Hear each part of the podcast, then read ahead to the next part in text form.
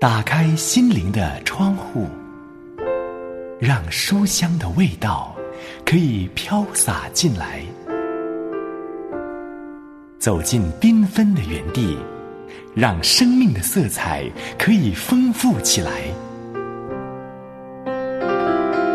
欢迎收听《书香园地》。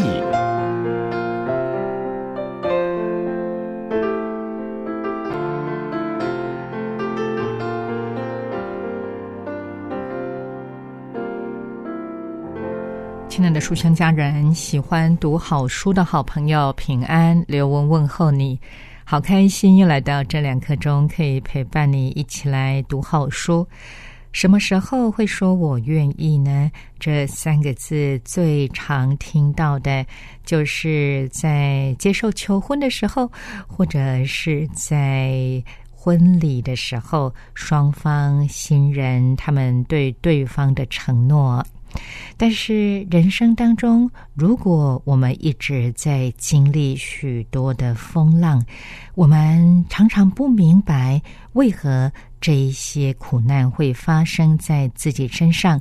那么，是否还有这样的信心和确据，对上帝说“我愿意”呢？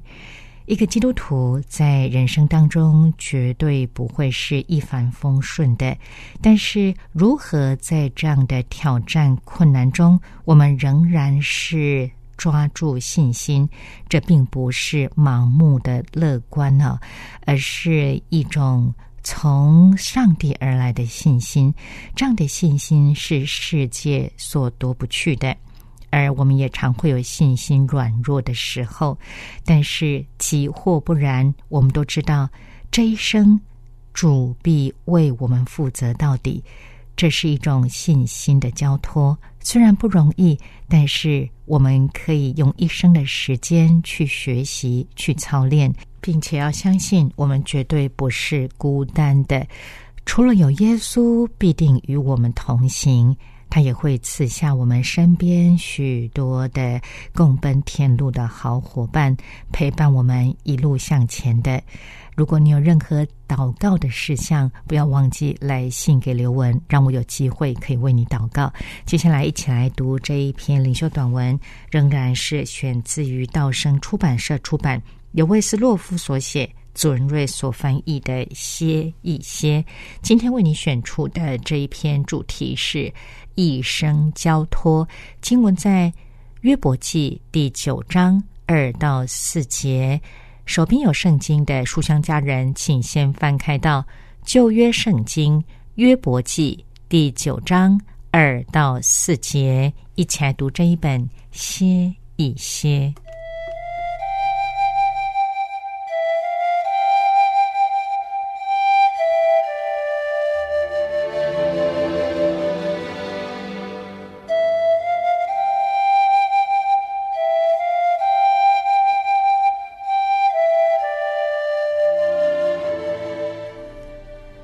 约伯记第九章二到四节，其中说道：“但人在上帝面前怎能成为义呢？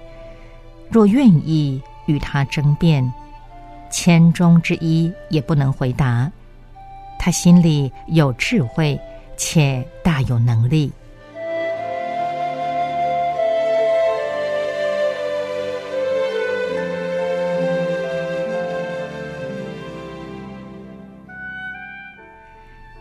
一生交托。当上帝的道路越走越艰难时，他软弱的儿女呻吟着，并且想与上帝争辩。但谁能在上帝面前支持住自己的论点呢？上帝将使我们哑口无言。一千个问题，我们一个也不能回答。他心里有智慧，且有大能力。他比我们更知道什么是对我们有益的。时候到了，他有能力搭救你。在大风浪中有主掌舵，比在一个平静的港湾内有自己掌舵要安全的多。不要与主争辩，将你的一生都交托给他吧。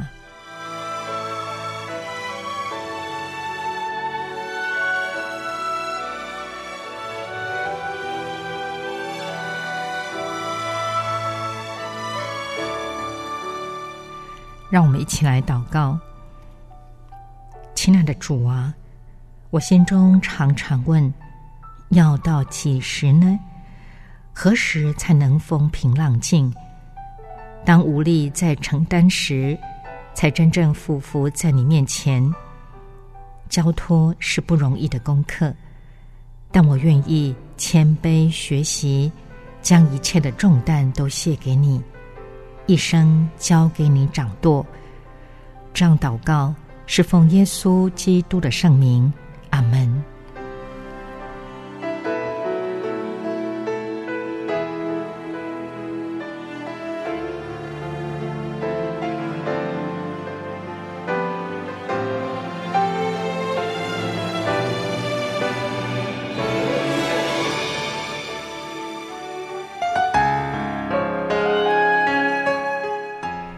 现在正收听的是由良友电台制作的《书香园地》节目，我是刘雯，和你一起读的这本书是道生出版社出版的《歇一歇》。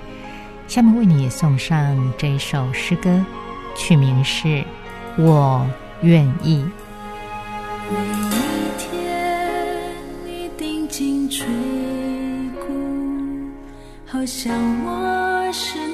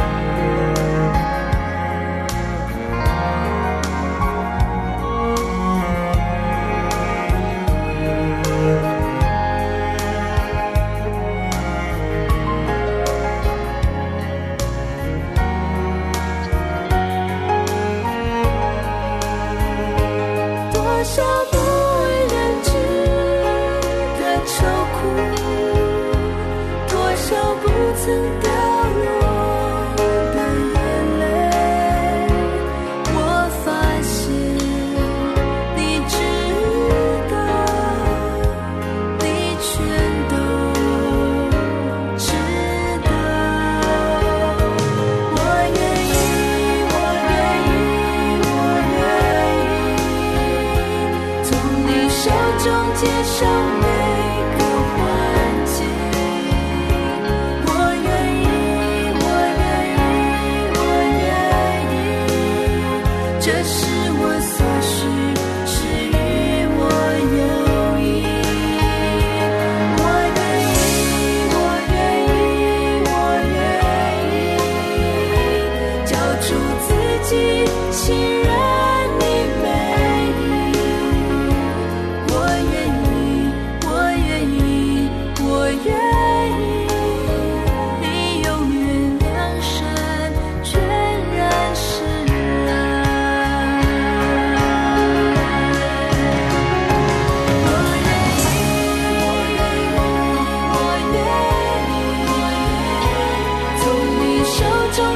show me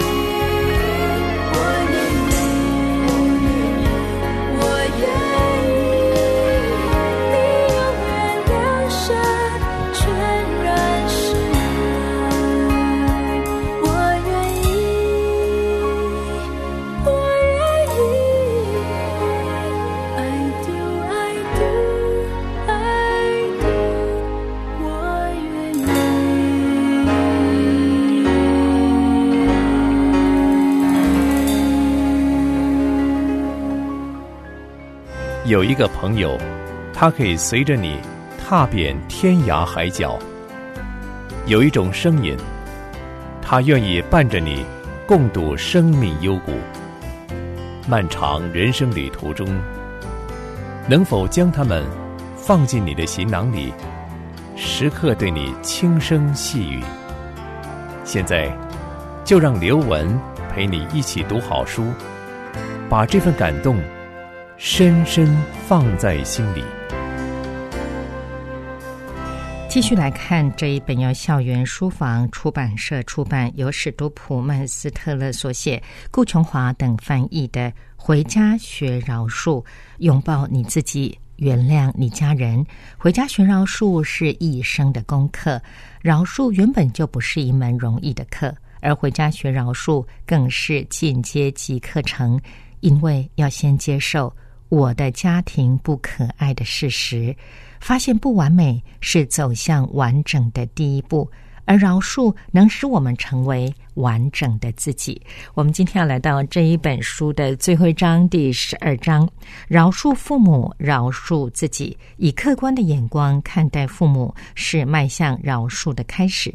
同时，我们也才能看清自己的错误，展开饶恕自己的过程。我们今天要看到最后一个部分了，所以这本书的主要内容呢，要告一个段落了。但是在最后有一个后记，就是饶恕的十二步骤，在下一回会和你分享。也就是说呢，这一本书要告一个段落了。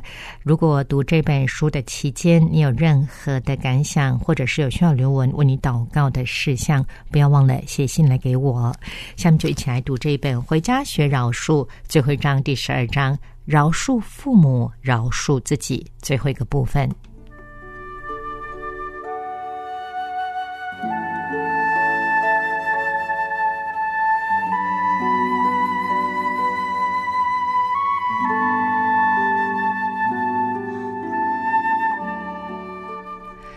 饶恕自己的过程，首先第一是认清伤害，第二是认清情绪，接下来看到第三是表达感受。我们需要借着某些方式，把这些负面情绪的毒素扫出体内。先前我们讨论过的技巧也适用于此，例如与朋友谈论此事，在日记中写下事情发生的经过及自己的感受，与自己对话。正如那位牧师开导史蒂芬的方式一样，第四是设定保护自己的界限。先前我们讨论过如何采取行动以保护自己不受他人的伤害，现在我们必须思考如何保护自己不受自己的伤害。许多时候，我们对自己的负面感受会促使我们做出自我伤害的行为，例如吃得过量。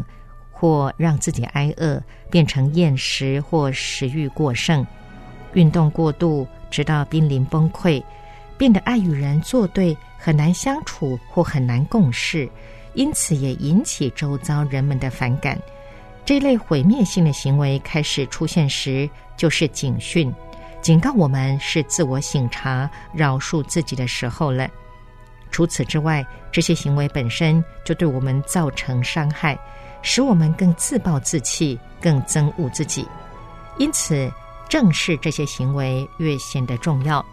不仅是因为他们直接产生的伤害，也是因为他们对我们的情绪有负面的影响。第五是取消债务。我们在情绪上给自己背负的债务是很真实的，也是深具破坏力的，其威力。并不亚于我们所持的别人的债务，因此应付的方式一模一样，把债务一笔勾销。通常若以实际的行动来表达饶恕的过程，可能更有帮助。例如写张债权书，在上面写“撤销”两个字，将之烧毁掩埋。我们一开始讲到这个过程就说过，我们饶恕他人的力量。是来自神所给我们的饶恕，我们的饶恕乃是一种自然的流露，因为我们已蒙饶恕，在饶恕自己的这件事上，没有比这更真实的了。无论我们伤害自己多深，耶稣在十字架上的死亡已使我们得以自由。神的恩典总是够用的，他的赦免总是充分的。不论我们觉得自己多么不可爱，多么没价值，神仍然爱我们。我们对自己的看法不会改变神对我们的爱。神创造我们，差遣他的独生爱子为我们舍命，他赋予我们个人无比贵重的价值。倘若连神都能饶恕我们，我们怎能迟迟不肯饶恕自己呢？因为我们已蒙赦免，我们的义务就是去饶恕那些得罪了我们的人，当然也包括我们自己。我们之所以很难饶恕自己，主因之一就是我们从未看过饶恕的实际行动，如同生活中许多其他事物一样。若能先看见饶恕的典范，就更能了解饶恕、操练饶恕。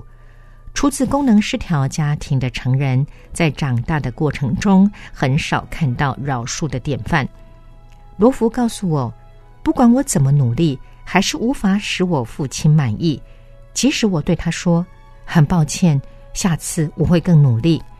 你知道他怎么回答我吗？他会说：“这次就要做对。”我从来不知道什么叫做容忍错误，或是包容缺点，更别说是接纳或是饶恕了。艾丽回忆说：“在我家，爱是操纵他人的工具。他来自父母都酗酒的家庭。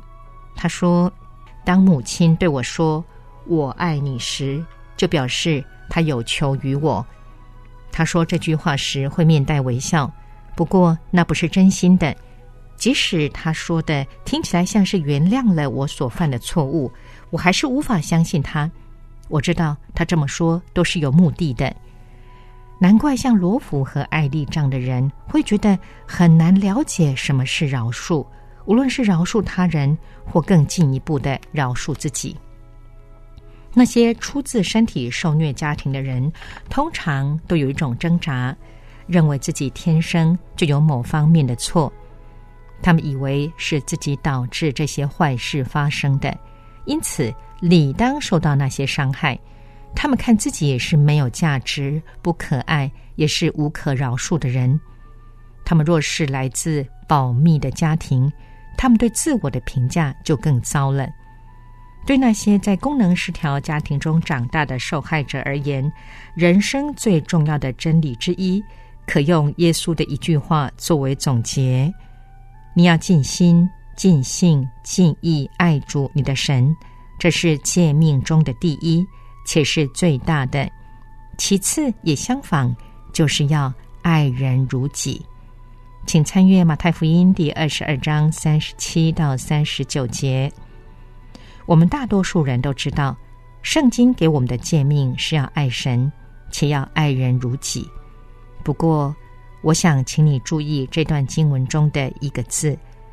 耶稣说要爱人如己。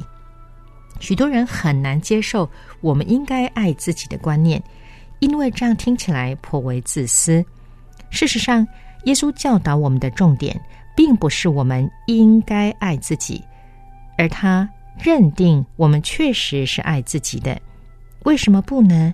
我们岂不是按着神自己的形象造的吗？神既然连我们的头发都数过了，他岂不以我们的幸福为念吗？我们岂不应爱神所爱，包括我们自己吗？这我们要谈的不是那种炫耀自己、自我崇拜、鄙视他人的自恋狂，而是了解我们是神尊贵的儿女，并有相称的行为，那种自爱。我们已经明白了，爱人的诫命也包括在他人得罪我们时饶恕他们。既然如此，我们不也应该饶恕自己吗？倘若你是在功能失调的家庭中长大，过去从父母或他人受了伤害，而你正试着透过饶恕这些伤害你的人走出创伤，得着释放，那么你必须要有此体认，你也必须。经历饶恕自己的过程，同时，请思考下列这些句子：倘若我继续接受责难，就是持续受虐待；倘若我为发生的事承担罪疚，即使那时我只是个无助的孩子，就是持续受虐待；倘若我本着以往一贯的反应，一味接受这些痛苦，背负这些罪恶感与羞愧。就是持续受虐待。倘若我拒绝连续自己、爱护自己、饶恕自己，就是持续受虐待。何不现在就终止所有的受虐待呢？让自己从自我加给自己的不健康罪恶感以及沮丧、退缩、自我怀疑、不信任别人当中跳脱出来，在自我饶恕的过程中。当你回顾以往那些你让自己失望的时刻，记住下面这段话，或许会有所帮助。我曾以自己的成熟、知识与智慧全力以赴，如今以更多的成熟、知识与智慧，我可以做得更好。自我饶恕，并非把过失推到他人身上，让自己得以脱身。自我饶恕不是不负责任的许可证，它只是一种认知，承认自己和别人没有两样。自我饶恕可以是继续生存的庆典，也是庆贺你达到一个阶段，能够给自己更多的自重。《非自然之举》这本书中说到，饶恕是以另一种方式来表达：我是人，会犯错。我希望别人能给我这个权利，因此我也给予你这个权利。通常在自我饶恕的过程中，会发生一个有趣的现象：我们发现自己终于能够突破心理障碍，对自己说一些很有价值的事，而且不带罪恶感，不心怀歉疚。过去我不完美，如今亦然。过去我怀恨在心，如今亦然；过去我有一些不切实际的期望，如今亦然；过去无法活出自己认为对的生活，如今亦然。我们能够安心的说出这些话，因为下面这段话也是我们所说及所信的。为这所有的事，以及其他更多的事。我饶恕自己，我饶恕自己，因为神已经饶恕了我。我相信，靠着他的帮助，未来我会做得更好。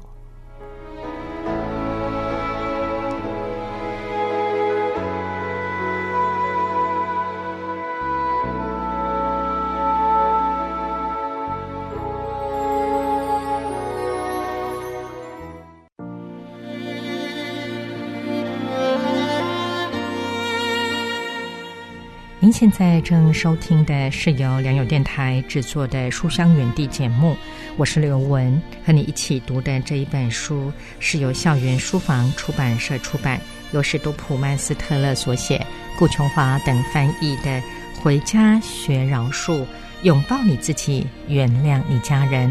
来听这首赞美之泉的《医治我》。压上你芦苇，它不折将残的蜡烛，它不吹熄；一生的年岁，在他手里，平安喜乐都陪伴我，平安喜乐都陪伴我。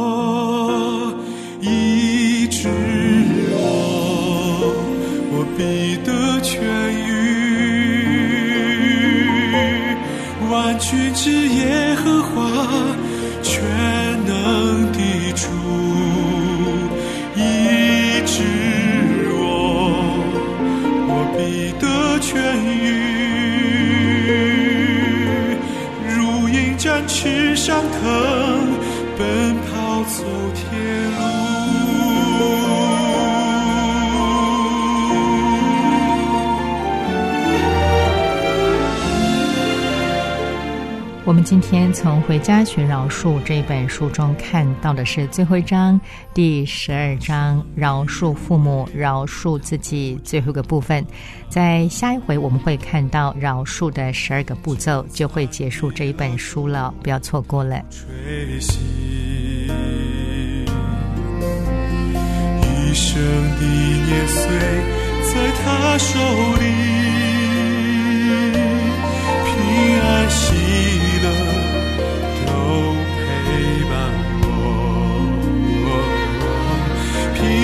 喜乐。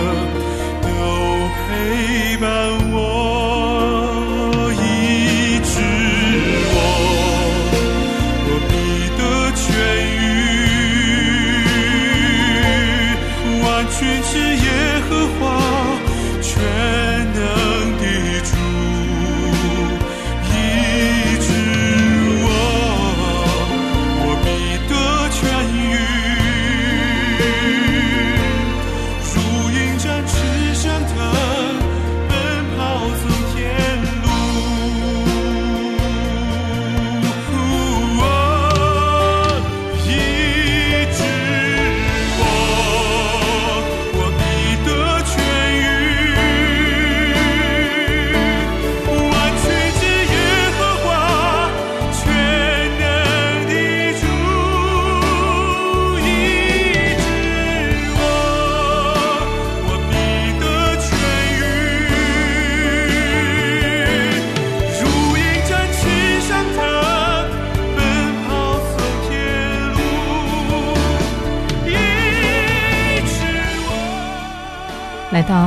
生，要和你说再会了。